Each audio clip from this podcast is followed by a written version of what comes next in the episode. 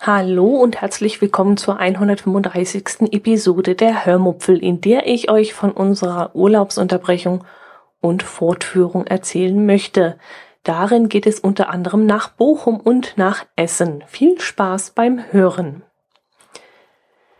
Jo, als erstes möchte ich mich bei euch für eure Einkäufe über meinen Amazon Werbelink bedanken. Damit ich es nämlich nicht vergesse, habe ich es ganz oben auf meine Liste geschrieben und sogar mit einem grünen Textmarker angemalt. Es wurden wieder ein paar Dinge in den Rubriken Drogerie und Bad, Home, Lebensmittel und Getränke sowie Sport und Freizeit und Sonstiges gekauft. Dadurch habt ihr mich in den letzten zwei Monaten mit sage und schreibe 7,93 Euro unterstützt. Darüber freue ich mich wirklich sehr und bedanke mich ganz recht herzlich. Ich komme meinem Traum von einem mobilen Aufnahmegerät also Schritt für Schritt näher. Und als Dank für eure Unterstützung will ich jetzt natürlich nicht lange rumlabern, sondern gleich loslegen, obwohl ich bin ja eigentlich ein Laber-Podcast und deswegen darf ich ja auch labern. Also lege ich mal los. Ich habe euch in den letzten zwei Episoden von der ersten Etappe meines Urlaubs erzählt und dass wir diesen leider abbrechen mussten. An dieser Stelle ein herzliches Dankeschön an die, die mich in irgendeiner Form angeschrieben und mir mitgeteilt haben, dass sie uns die Daumen drücken, damit alles wieder gut wird. Danke euch. Das war wirklich sehr, sehr lieb, dass ihr an unserer Situation Anteil genommen habt. Es ist soweit auch alles wieder gut und äh, wir hoffen, dass das natürlich auch so bleibt. Das wird die Zukunft bringen. Jo, jetzt aber. Die erste Etappe unseres Urlaubs, nämlich die am Edersee, haben wir also abgebrochen. Danach haben wir ein paar Tage im Allgäu verbracht. In dieser Zeit haben wir unsere Probleme geregelt, haben den Wohnwagen wieder geputzt, haben Wäsche gewaschen und alles wieder verstaut und haben sogar noch etwas Zeit gefunden, ein paar E-Bike-Touren zu machen. Ich bin unter anderem alleine von meinem Heimatsort mal in die Allgäu-Metropole Kempten gefahren, habe dort einen leckeren Burger gegessen in einem neu eröffneten Burgerladen und bin danach noch über Waltenhofen zurück nach Hause gefahren. Die Tour habe ich dann auch wieder unter www.die-hörmupfel.de verblockt und dazu auch ein paar Fotos eingestellt. Wenn es euch also interessiert, schaut doch einfach mal auf meinem Blog vorbei. Dort findet ihr auch noch andere Berichte zu E-Bike-Touren und auf dem YouTube-Kanal der Hörmupfel findet ihr auch ein paar Videos vom Urlaub. Von dem Hotel, von dem ich euch heute berichten möchte und von der Veranstaltung, die wir besucht haben, konnte ich leider keine Videos einstellen, weil ich mir nicht sicher bin, wie das mit den Rechten ist. Die Videos habe ich nicht in der Öffentlichkeit gemacht, sondern na, Öffentlichkeit natürlich schon, aber eben auch auf Privatgrund. Und da bin ich mir dann doch nicht sicher, ob ich das öffentlich darstellen darf. Ich glaube, ich brauche dazu die Genehmigung der Eigentümer. Und deshalb möchte ich mir da die Finger nicht verbrennen. Mm, nachdem wir also ein paar Tage zu Hause waren, mit dem Wohnwagen alles geregelt haben und auch die anderen Dinge, sind wir noch mal ein, noch einmal aufgebrochen, weil wir nämlich noch zwei Termine hatten, einen in Bochum und einen in Essen. Die hatten wir bereits vorgebucht und auch schon bezahlt und die wollten wir dann auch unbedingt wahrnehmen. Wir sind also mitten in der Nacht mit dem Pkw, diesmal ohne Wohnwagen hinten dran, in den Ruhrpott gefahren und haben da ein paar sehr schöne, interessante Tage verlebt und haben auch einiges angeschaut. Wir waren zum Beispiel im Signal Iduna Park und wer von euch nun denkt, bei dem Wort Park, ähm, ja, dass das sich um eine grüne und blühende und wunderschöne Gartenanlage handelt, der ist definitiv kein Fußballfan. Denn Fußballfans wissen natürlich, dass es sich beim Signal Iduna Park um das größte Fußballstadion Deutschlands handelt, in dem der Bundesliga zweitplatzierte Borussia Dortmund trainiert. Und wo Deutschland 2006 im WM-Halbfinale gegen Italien gespielt hat und wenn ich mich richtig erinnere, leider auch verloren hat. Ich glaube, das Spiel endete 0-2. Hm, ich glaube schon. Hm, ja. Apropos Bundesliga. Eine kleine Abschweifung am Rande. Ich hatte euch ja in eine der letzten Folgen gefragt, ob ihr Lust habt, im Herbst mit mir eine Hörmupfel-Bundesliga-Tipprunde zu starten. Das Interesse scheint jetzt noch nicht so groß zu sein. Ich habe erst zwei Anmeldungen bekommen. Ja, also wenn unter euch noch ein paar sind, die Lust haben, an diesem Tippspiel teilzunehmen, dann meldet euch doch bitte noch bei mir per Mail. Die Adresse findet ihr im Impressum und dann nehme ich euch vor dem Bundesliga-Start in der Tipprunde auf.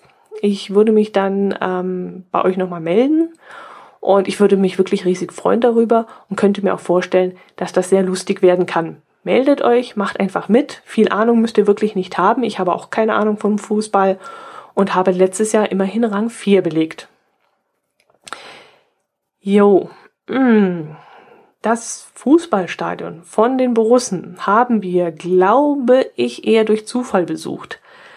Ähm, ins Stadion selbst sind wir an dem Nachmittag nicht reingegangen. Ich weiß auch gar nicht, ob das überhaupt möglich gewesen wäre.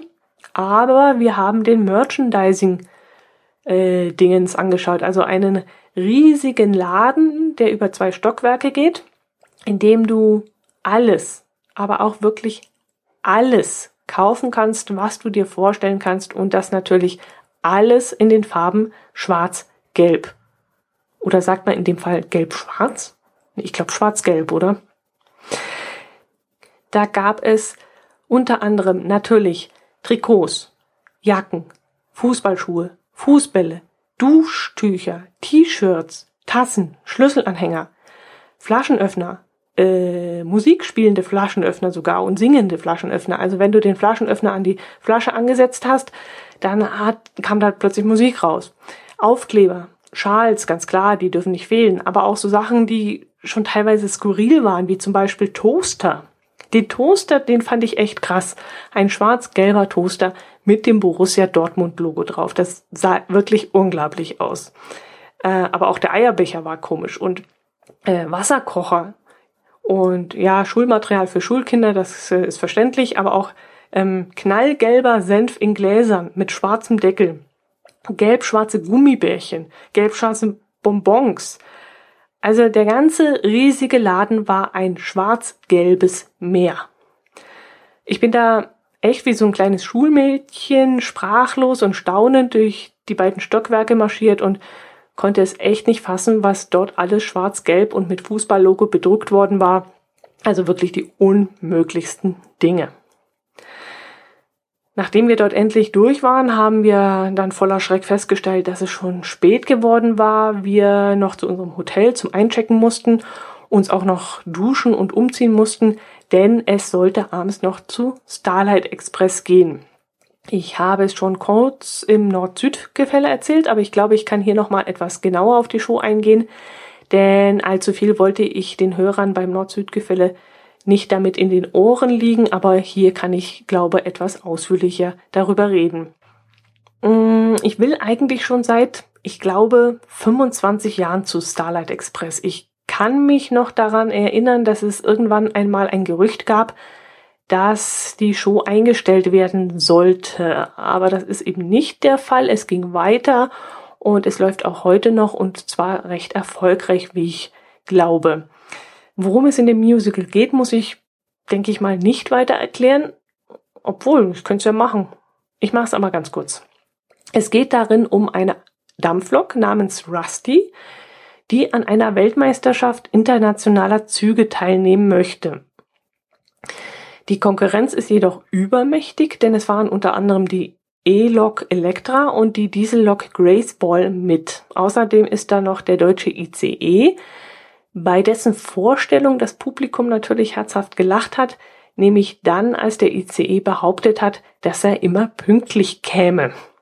das war dann schon ein bisschen lustig. Dann spielt noch Pearl eine besondere Rolle. Pearl ist ein erster Klasse Waggon und Rusty ist in diesen Waggon verknallt. Es ist also auch eine kleine süße Liebesgeschichte dahinter versteckt. Aber nicht nur das, sondern es geht auch um so Sachen wie Vertrauen, Freundschaft und um Ehrlichkeit.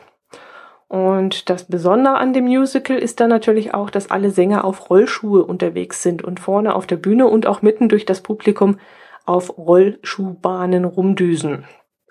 Wir hatten dann auch einen recht guten Platz in der Mitteltribüne rechts, und zwar dort, wo man eine der Bahnen vor sich hat und eine der Bahnen hinter sich. Wir haben dann lange überlegt, wo wir uns hinsetzen wollen. Wir hatten bei der Bestellung der Plätze noch recht große Auswahl und Freunde hatten gemeint, dass es hinten besser sei als vorne und ähm, ja, ich war da ein bisschen anderer Meinung. Ich wollte mehr an die Bühne ran und da haben wir uns eben auf die Mitte geeinigt und das war dann auch eine ganz gute Idee. Ganz vorne muss man nämlich den Kopf so weit äh, in den Nacken schieben und äh, zur Bühne hinaufschauen. Und das Geschehen spielt sich dann viel zu nah vor einem ab. Das ist dann ungefähr so, als würdest du im Kino in der ersten Reihe sitzen. Du hast dann zwar keinen Quadratschädel mehr vor dir, der dich stören könnte, aber du musst dann eben den Kopf in den Nacken schieben und ähm, ja, du hast dann eben nicht den kompletten Blick auf die ganze Leinwand. In dem Bereich, wo wir saßen, fuhren die Lokomotiven vielleicht, hm, was waren das, eineinhalb, zwei Meter vor uns vorbei und ungefähr vier, vier Meter hinter uns. Und ab und zu habe ich mich dann auch mal umgedreht, aber nicht um den Lokomotiven hinterherzuschauen, die hinter uns fuhren, sondern um einen Blick auf eine der Monitore zu werfen, die über den Köpfen der letzten Reihe hing und wo man nämlich den Dirigenten sehen konnte, der dort live abgebildet wurde. Später kam dann auch noch das Orchester auf die Bühne und wenn es wirklich stimmt, dann spielen dort nur circa ein Dutzend Musiker in diesem Orchester, was ich ja ziemlich erstaunlich fand, denn ich hätte wirklich gedacht, dass es doppelt so viele sind. Aber ich habe ja auch keine Ahnung von Musik, also ja, die Musik, ja, wie gesagt, ich habe keine Ahnung davon, aber ganz ehrlich, ich habe schon bessere Musicals gehört. Da haben mich zum Beispiel Der Glöckner von Notre Dame oder Tanz der Vampire, ähm, die haben mich wirklich besser abgeholt. Also das hat mir wesentlich besser gefallen. Und was uns beide auch gestört hat, dass man den Gesang nicht gut hören konnte. Die Schauspieler, die singen ja auch und den Text, der übrigens auf Deutsch war, den haben wir eben kaum verstanden. Erst dachte ich, es würde nur mir so gehen, aber als ich meinen Herz allerliebsten fragte, ob er denn überhaupt etwas verstehen würde, da schätzte er auch, dass er vielleicht nur so ungefähr die Hälfte verstehen würde und er müsste schon sehr aufpassen, um mitzubekommen, worum es in dem Text geht. Die Musik war also in meinen Augen viel, viel, viel zu dominant und das fand ich wirklich sehr schade. Mir ist der Gesang nämlich wesentlich wichtiger und lieber als die Musik und vor allem, weil man dann eben von der Story nicht viel mitbekommt, wenn man eben den Text nicht versteht. Ich wollte eigentlich im Vorfeld nichts über den Inhalt lesen, wollte mich einfach überraschen lassen, aber ich habe es dann doch gemacht und wenigstens mal den Wikipedia-Bericht dazu durchgelesen und das war dann auch ganz gut. Darin stand dann auch, dass Starlight Express nicht das beste Stück sein soll, das Andrew Lloyd Webber komponiert hat. Kann ich nicht beurteilen, wie gesagt. Äh, erstens, weil ich musikalisch keine Ahnung habe und weil ich nur das Phantom der Oper gesehen habe und das ja in meinen leinenhaften Ohr Ohren einfach eine ganz andere Musik ist. Aber wie gesagt, aus Sicht der Musik, ja, also aus Sicht der Musik hat mir Starlight Express eher mittelmäßig gefallen, aber eben diese Rollschuhfahrten, die fand ich richtig cool. Zwar hätte ich mir da auch ein bisschen mehr Action gewünscht. Es waren eigentlich nur zwei professionelle Rollschuhfahrer dabei. Die beiden haben dann eben nicht gesungen, sondern haben nur Stunts auf Rollschuhen gemacht und das fand ich dann richtig cool. Allerdings war das dann auch nicht so spektakulär, dass man da mit einem A und O und äh, ja so in den Reihen gesessen hätte. Es war cool, aber es war jetzt auch nicht sehr abwechslungsreich und nichts Besonderes. Aber vielleicht waren meine Erwartungen auch einfach zu hoch. Ihr müsst bedenken, ich warte seit ungefähr 25 Jahren darauf, seit ich ein kleines Mädel war, dass ich endlich mal zu Starlight Express komme. Und dann hatte ich eben in meinen Vorstellungen, in meinen Erwartungen von Jahr zu Jahr eine Steigerung hineingebracht. Und ja, vielleicht war ich deswegen auch ein bisschen enttäuscht. Toll fand ich allerdings vor allem die Kostüme. Die haben mir richtig gut gefallen.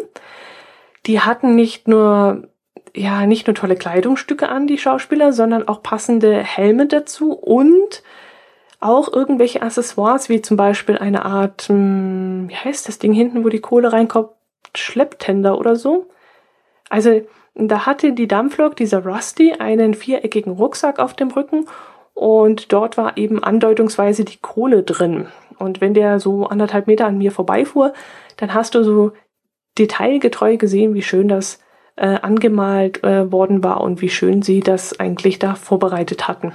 Es war wirklich sehr gut gelungen. Ach so, noch einmal zur Musik, ähm, damit ich es, ja, das habe ich vergessen zu erzählen. Jeder Lokomotive wurde aus, wurde ein eigener Musikstil zugeordnet. Die eine Lokomotive war eher so rockig und sah auch ein bisschen so aus wie Elvis Presley. Die Elektra hatte eher so Elektromusik mit Synthesizern und so.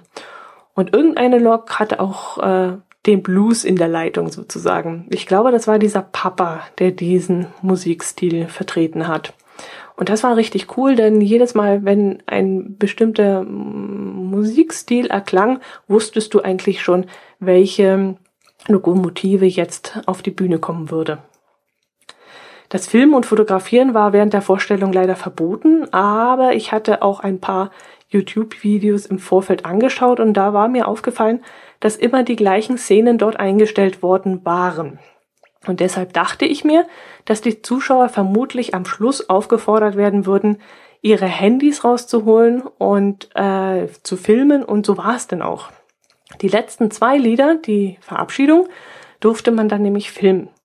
Ich vermute auch, dass man diese Videos dann auch veröffentlichen darf, aber ich bin mir eben doch nicht so sicher.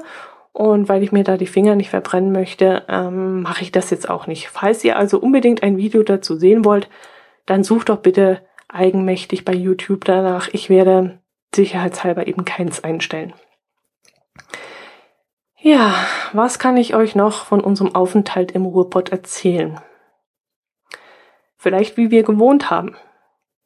Wir hatten ja, wie gesagt, unseren Wohnwagen nicht dabei, weil wir eben nicht wussten, ob wir vielleicht schon am nächsten Tag wieder ins Allgäu zurück mussten. Und so haben wir über eine der Hotelbuchungsportale ein Hotel im Stadtteil Bochum leer gebucht.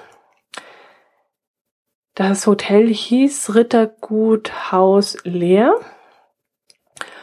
Und das war auch recht günstig. Das Doppelzimmer kostete 68 Euro, aber leider ohne Frühstück. Und das war auch eine ganz neue Erfahrung für uns, weil mein Herz allerliebster nämlich gerne ein typischer, ja, er ist ein typischer Frühstücker und äh, er geht eigentlich ohne Frühstück gar nicht aus dem Haus. Mir ist es ziemlich egal, ich muss nicht zum Frühstück haben, mir reicht eine Brezel in die Hand und fertig ist das Ganze. Ah, aber wir wollten dann, wie gesagt, ähm, trotzdem frühstücken. Also haben wir uns dann noch ein Bistro gesucht oder so irgend sowas, in dem wir morgens ein kleines Frühstück bekommen würden. Und wir haben dann auch etwas gefunden, nämlich eine Kneipe, die morgens auch Frühstück anbot. Aber auf dem Weg dorthin kamen wir dann an einer Bäckerei vorbei, in der so zwei, drei kleine Tische standen und dort bekam man dann auch eine kleine Auswahl an Frühstückmenüs. Ein süßes Frühstück zum Beispiel, ein kleines Frühstück, eins für zwei Personen und noch, ich glaube, Rührei mit Speck und Brot oder sowas ähnliches gab's da noch.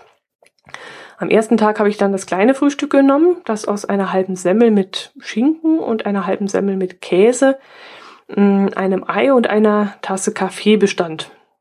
Für mich war das durchaus ausreichend. Ich wurde satt. Mm, aber an den anderen beiden Tagen habe ich mir dann einfach mal eine Art Sandwichbrötchen bestellt, das äh, reich belegt war mit mh, mm, zum Beispiel Putenbrust, Mayo, Tomate, Gurke, Rucola und was weiß ich, was da noch alles drauf war. Und das kostete dann auch nur 2,30. Das fand ich in Ordnung und machte auch schön satt. Dazu habe ich dann ein Glas O-Saft getrunken und hinterher habe ich noch ein Cappuccino getrunken und weil es so lecker roch, habe ich dann auch noch ein Muffin gegessen oder am nächsten Tag eine Nussecke. Oder wir haben auch mal die warmen Waffeln probiert, die frisch aus dem Waffeleisen kamen und auch nur ein Euro gekostet haben. Also mit so leckeren Sachen kann man wirklich super in den Tag starten. Jetzt habe ich immer noch nichts vom Hotel erzählt. Das war nämlich ein echtes Schmuckstück, das Hotel dass wir dafür wirklich nur 68 Euro pro Doppelzimmer erwischt haben. Es war nämlich ein altes Rittergut aus dem Jahr 940. Das eigentliche Gebäude soll aber laut einer urkundlichen Erwähnung aus dem Jahr 1243 stammen. Ich verlinke das Hotel mal in den Shownotes, damit ihr es euch anschauen könnt. Es ist wirklich ein wunderschönes altes Gebäude, das zwar etwas kitschig, aber doch sehr, sehr hübsch gestaltet wurde. Und im Inneren versuchen die Betreiber diesen Stil, der von außen so zu sehen ist, fortzuführen. Wir haben dann auch ein Upgrade bekommen, was anscheinend vielen Gästen passiert, wie ich in diversen Bewertungsportalen gelesen habe. Wir haben also statt des Zimmers eine sogenannte Suite bekommen, die ein Wohnzimmer, ein Schlafzimmer, äh, eine kleine Küche und das Bad beinhaltete. Und alle Räume waren eben diesem Haus äh, angepasst und äh, auch dementsprechend möbliert worden. Es hingen also auch Ölgemälde an den Wänden. Ob es echte waren, weiß ich natürlich nicht. Ich schätze jetzt mal nicht. Äh, es stand ein großer, wuchtiger Kamin im Wohnraum eine große, schwere, dunkle Couch, ziemlich unbequeme Holzstühle, die aussahen, als würde dort gleich irgendein Burgfräulein Platz nehmen wollen. Ähm, die Möbel und die Accessoires waren ähm, allerdings ziemlich bunt durcheinander gewürfelt. Ich bin jetzt keine Historikerin, aber ich bin mir fast sicher, dass die ganzen Gegenstände gar nicht wirklich aus einer Epoche stammen und auch ja eher ziemlich willkürlich zusammengestellt worden waren. Aber das tat dem Ganzen keinen Abbruch. Wenn man das Ganze mit Humor nahm, und das habe ich gemacht, ich habe es mit Humor genommen und ich bin dann auch ähm, ja ziemlich grinsend jeden Abend durch die Räume marschiert und habe mir die einzelnen Details angeschaut und habe wirklich jeden Tag irgendwas Neues entdeckt in diesen Räumen und äh, also ich fand es einfach nur endcool. Man kann dort auch Hochzeiten und Familienfeste feiern. Fürs Essen sorgt dann aber eine Catering-Firma, denn wie gesagt, Verpflegung bieten sie dort jetzt äh, nicht an. Warum die Zimmer so günstig angeboten werden, kann ich mir auch nicht erklären. So ein Hotel mit so außergewöhnlicher Gestaltung könnte doch eigentlich das Doppelte fürs Zimmer verlangen.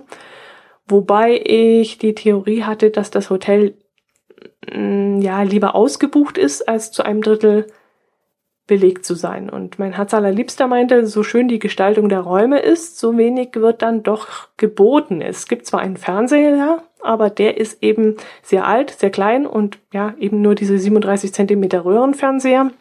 Es wird eben auch kein Frühstück angeboten und ich vermute, dass viele Leute eben auch auf ein Frühstück bestehen und dann eben lieber auf ein Hotel ausweichen, wo es so etwas gibt.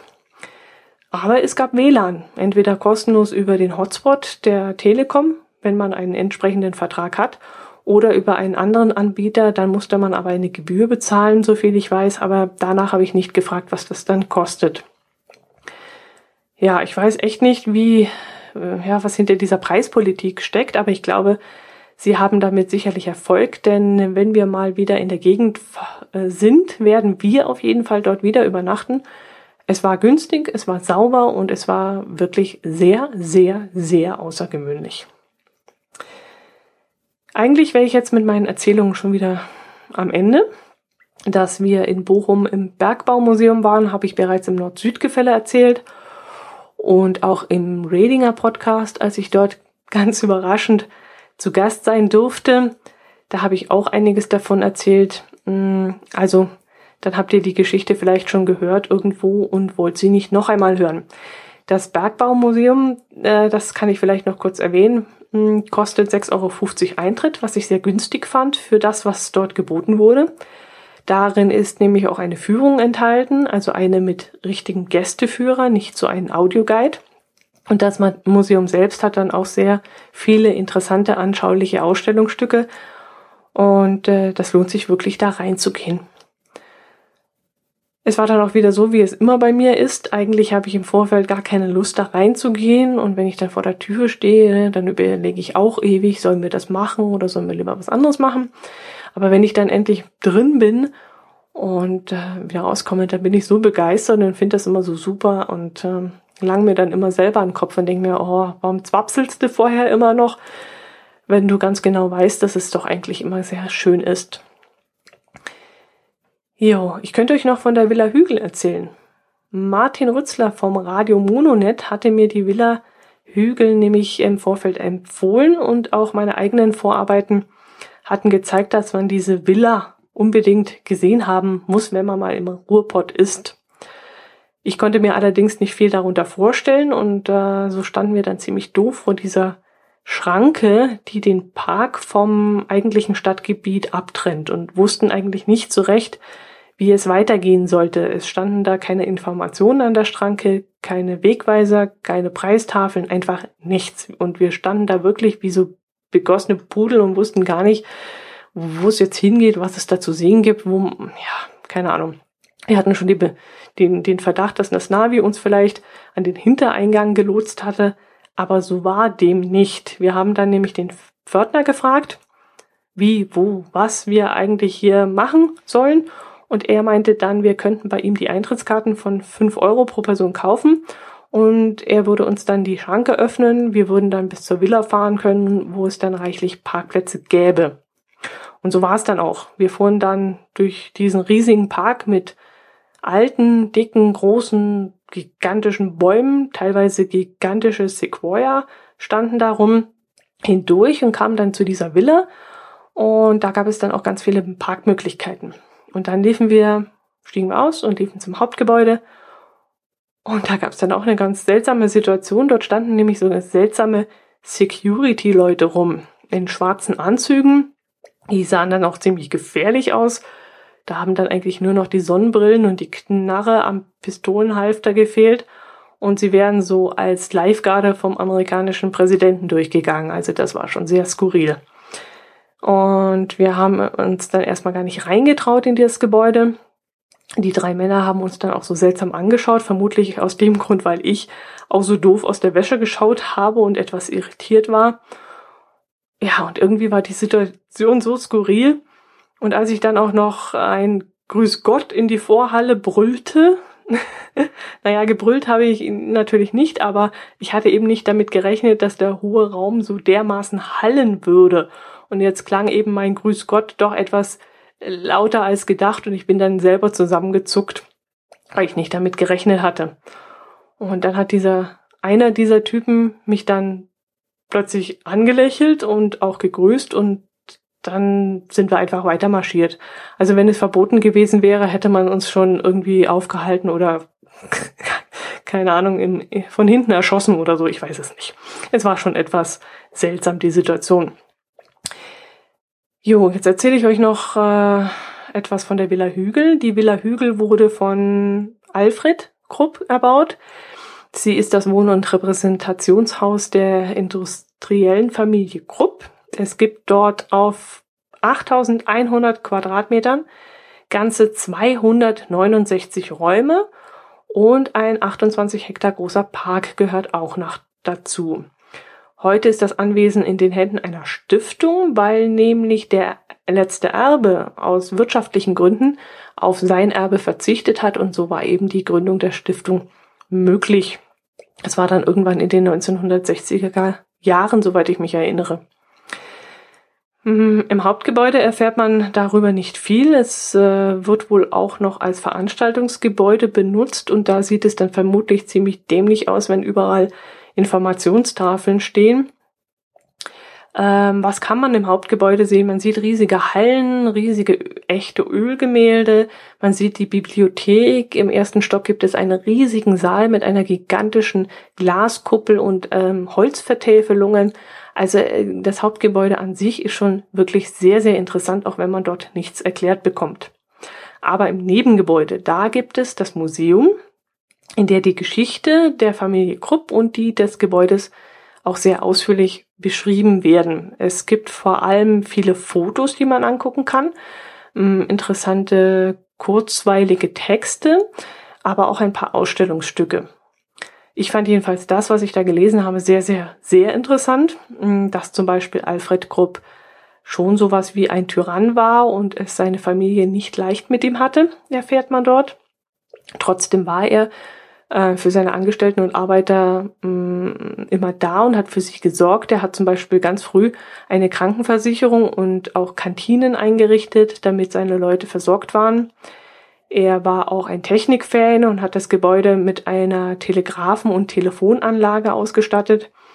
Außerdem war der Kaiser oft zu Besuch in der Villa Hügel und davon erfährt man eben auch einiges und sieht auch Fotos dazu. Man kann wohl auch für, an einer Führung teilnehmen, die auch nicht sehr teuer sein soll, so viel ich weiß, drei Euro, aber hm, ich weiß es nicht mehr, ob das stimmt. Äh, wir haben dieses Angebot jedenfalls nicht genutzt. Irgendwie fehlten uns auch hier auch die Informationen. Vielleicht hätte ich mich im Vorfeld besser informieren müssen, das kann schon sein. Vor Ort war das ziemlich schwierig. Ähm, der Homepage der Villa hatte ich äh, nur die Öffnungszeiten entnommen. Äh, alles andere habe ich nicht richtig gelesen. Also das war dann definitiv mein Fehler, dass ich da nicht richtig äh, informiert war. Allerdings, ja, muss man das wirklich, muss man im Vorfeld die Homepage lesen? Sind wir jetzt schon so weit, dass es ohne Internet nicht mehr geht? Also ich hätte eigentlich schon erwartet, dass da vor Ort irgendein, ja, eine bessere Information äh, stattfindet. Im Park haben wir uns auch ein bisschen umgesehen, aber von den alten Gebäuden, die da mal gestanden haben, irgendwelche Stallungen und diverse Pavillons und kleine Häuschen, ähm, gibt es nichts mehr. Das ist alles abgerissen worden. Aber es gibt halt wunderschöne große Bäume und ähm, Statuen stehen da rum und Blumenrabatten und da so herrliches Wetter war, sind wir da auch ein bisschen rumspaziert. Wenn ihr mal in Essen unterwegs sein solltet, schaut euch die Villa auf jeden Fall mal an. Es ist wirklich sehr, sehr interessant.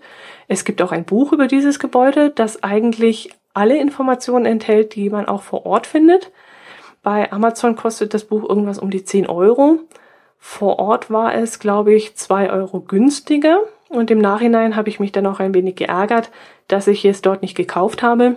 Beim Durchblättern fand ich es sogar richtig toll aber ich dachte mir halt, oh, wenn du jetzt wieder zu Hause bist, dann interessiert dich das vielleicht gar nicht mehr und äh, dann hast du das Buch umsonst, getaucht, äh, umsonst gekauft. Aber wie gesagt, im Nachhinein, nachdem ich jetzt so ähm, beeindruckt war von diesem Museumsbesuch, finde ich es eigentlich schade, dass ich nicht zugeschlagen habe. Gut, ich glaube, das war das Wichtigste, was wir erlebt haben. Vom Unperfekthaus habe ich im Nord-Süd-Gefälle ausgiebig erzählt. Das brauche ich jetzt hier nicht noch einmal zu wiederholen. Das langweilt die Doppelhörer vielleicht. Deswegen möchte ich das jetzt hier nicht machen. Mm, ja, dann soll es das gewesen sein. Ich stelle euch, wie gesagt, wieder ein paar Fotos ein. Dann könnt ihr auf www.die-hörmupfel.de noch ein paar Bilder dazu anschauen. Ich hoffe, es hat euch ein bisschen gefallen, dieser Ausflug. Diesmal nach Mitteldeutschland, nicht aus dem Allgäu. Und äh, ja, ich hoffe, ihr hattet Spaß und äh, bleibt gesund. Hört auch nächste Woche wieder rein. Ich würde mich freuen, wenn ihr meinen Podcast weiterempfehlt. Und äh, dann bis nächste Woche. Servus.